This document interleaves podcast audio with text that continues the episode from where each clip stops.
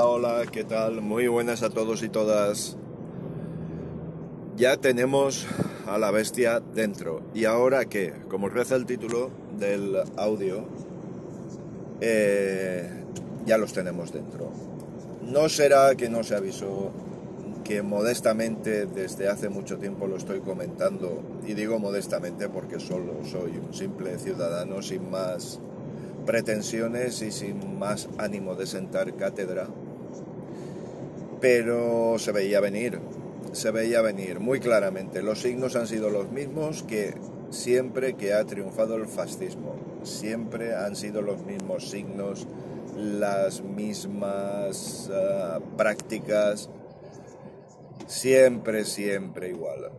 Pues bueno, ahora ya los tenemos aquí y están intentando imponer su agenda. Su agenda es diluir la violencia machista, eh, no admitir que pueda haber diferencias eh, sexuales, afectivo-biológicas entre diferentes seres humanos y tantas y tantas y tantas cosas. Por cierto, recuerdo que desde el 2003 tenemos 1.300 mujeres asesinadas por sus parejas masculinas, violencia machista, de un macho contra una hembra, de un hombre contra una mujer, por el, simplemente, por el simple hecho de ser mujer y tener menos fuerza física para poder defenderse. Por eso tan burdo, tan rústico y tan vasto es por lo que asesinan estas alimañas, estas bestias.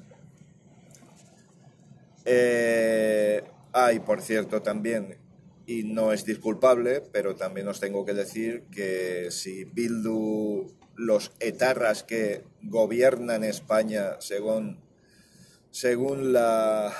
No sabría cómo calificar a esta señora Ayuso, porque ya pasa de lo grotesco. Eh, pues eso, los etarras que gobiernan España, cuando sí que eran etarras de verdad y no ahora, que Bildu, por si alguien no lo sabe, es un conglomerado enorme de partidos, pues mataron a 800 y algo personas. Llevamos desde el 2003 más muertes por violencia machista que por terrorismo. Así que fijaos si es importante el tema. Bueno, pues todo eso lo quieren diluir. Pero ahora no vale llorar disfruten lo votado, disfrutemos, entre comillas, lo votado. Ahora, ¿qué hay que hacer? Pues pelear, como, como hemos hecho siempre, meternos en la trinchera y defender nuestras posiciones, que no son otras que las del mantenimiento de, unas ventajas sociales que algunos colectivos, algunos colectivos, uh, bueno, no tan minoritarios, han conseguido a lo largo del tiempo y sobre todo a través de gobiernos de corte progresista, porque si no, no, hubiera habido forma, no hubiera habido forma.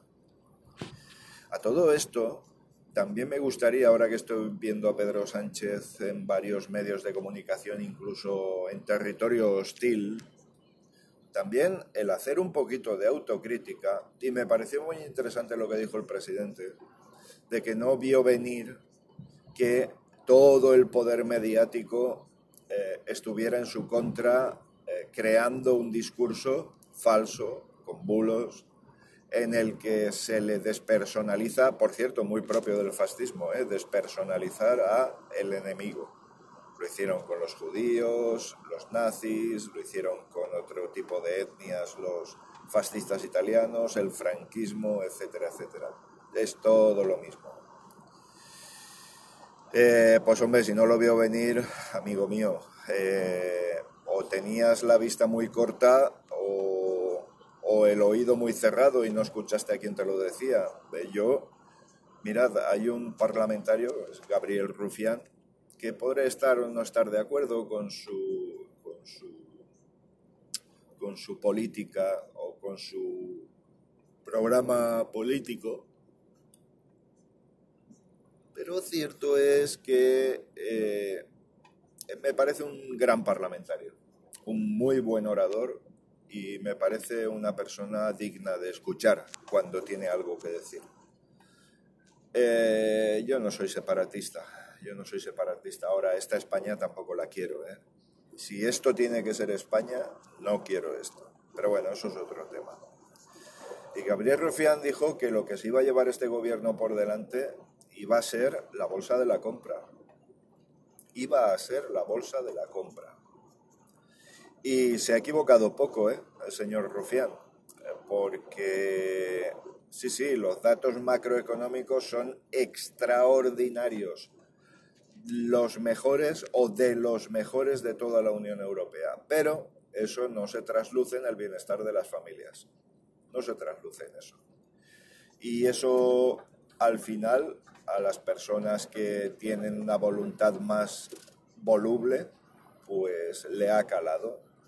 Es decir, este señor miente, este señor nos engaña, este señor con tal de salirse con la suya vale cualquier cosa, etcétera, etcétera, etcétera. Son cosas tan primarias, tan burdas, tan ásperas que, que resulta difícil pensar que pueden calar en la sociedad, pero vaya que sí calan. Insisto, el fascismo lo ha hecho siempre, siempre. Mensajes cortos, soluciones fáciles a problemas difíciles, etcétera, etcétera, etcétera. Lo mismo, como siempre digo, la imagen metafórica. Un señor apoyado en la barra del bar y mirando hacia todo el bar, mientras dice, esto lo arreglaba yo así y todos aplaudiendo, joder, mira, guau, pues madre mía, ojalá, ojalá tú estuvieras ahí. Pues nada, eso, eso es lo que ha triunfado, eso es lo que ha triunfado. Mientras, ya siguiendo con la imagen, tira una cabeza de gamba al suelo, para que lo recoja alguien infraempleado con un infrasueldo y con un inframodo de vida. Dios mío, año 2023, ¿eh? año 2023. No me lo puedo creer, siglo XXI, no me lo puedo creer. No me lo puedo creer, pero tampoco es algo que no pensara que pudiera pasar. Bien, ahora ya los tenemos dentro. ¿Y ahora qué? Pues poca cosa se puede hacer. Poca cosa se puede hacer si no es que incluso aumenten su presencia. De todas formas, nos centramos mucho en el fascismo, pero el partido de ultraderecha llamado PP ha hecho suyo el discurso, lo ha permitido, lo ha admitido, y para mí son los verdaderos culpables de todo esto. Han metido a estos salvajes en las instituciones.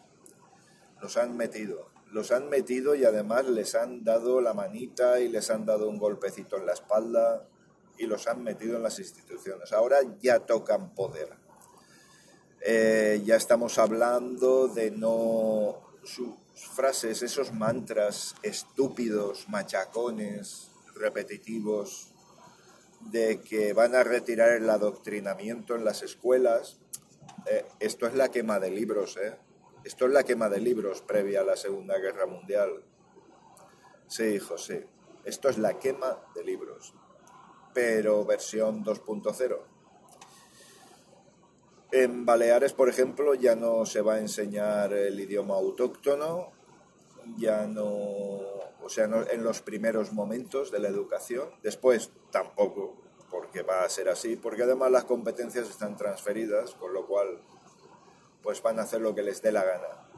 Además, fijaos que en todos los casos, y os habla un valenciano, han escogido los, las parcelas de poder en la que más pueden afianzar su doctrina. Educación, cultura, etcétera, etcétera. Policía incluso. ¡Uh! ¡Qué miedo da esto! ¿Qué miedo da esto? Confío en la policía, confío en que tiene que haber de todo como en todos sitios, pero espero, espero que no tomen el cariz de policía política. Espero. Cosa que me extraña viendo las manifestaciones de los supuestos sindicatos verticales policiales. Es todo, es todo muy chusco. Retroceder 50 años es una experiencia que, que resulta difícil de asimilar y de, y de aceptar. Resulta difícil de asimilar y aceptar. Eh, el PP, como decía, es el que ha hecho esto. ¿Por qué? Por obtener parcela de poder. sin más, le ha importado un pito, iba a decir otra cosa bastante más maloliente, le ha importado un pito las instituciones, el bienestar democrático, la ética, le ha importado un verdadero, enorme y gigantesco pito todo eso. Señor Feijó no deja de decir estupideces allá donde va. La última anoche defendiendo el kilo de naranjas a 12 céntimos. A 12 céntimos.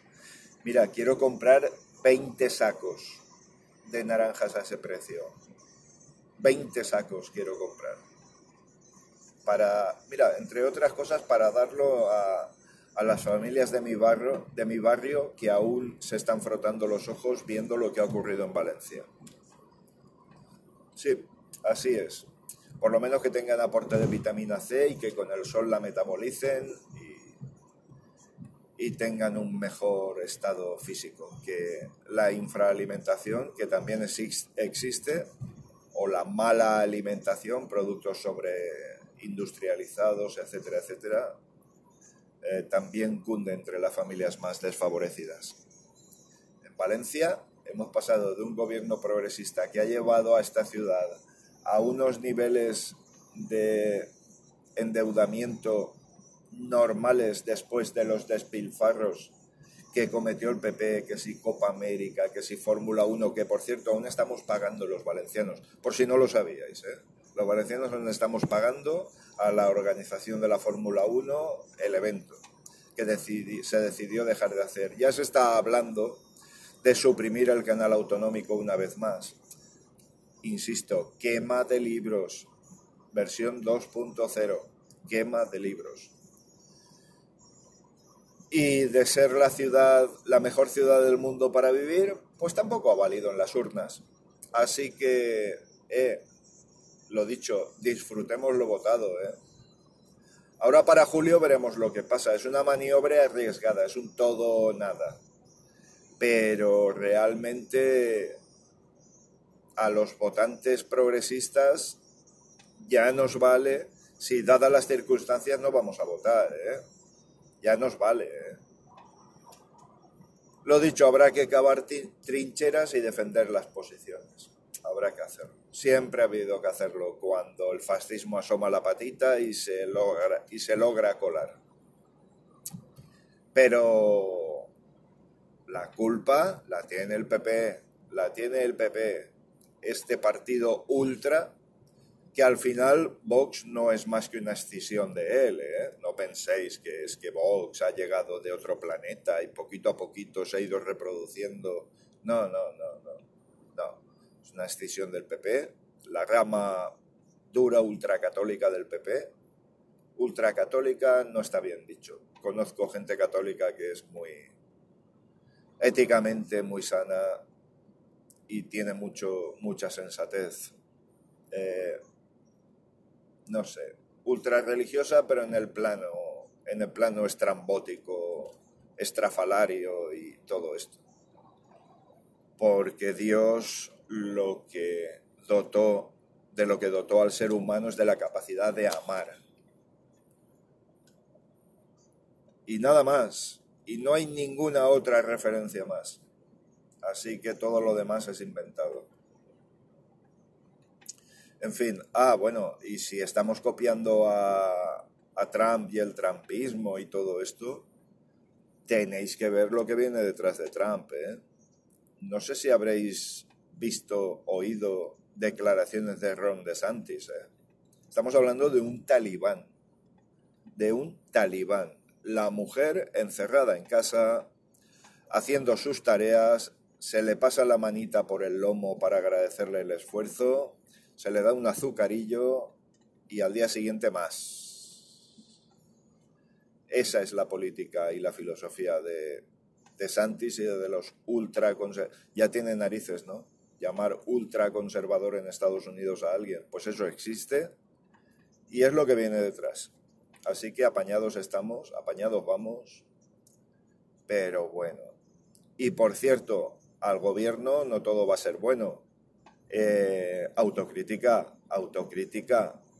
Eh, eh, señor Sánchez, no se ha aceptado un precio para una cesta de la compra básica para las familias necesitadas.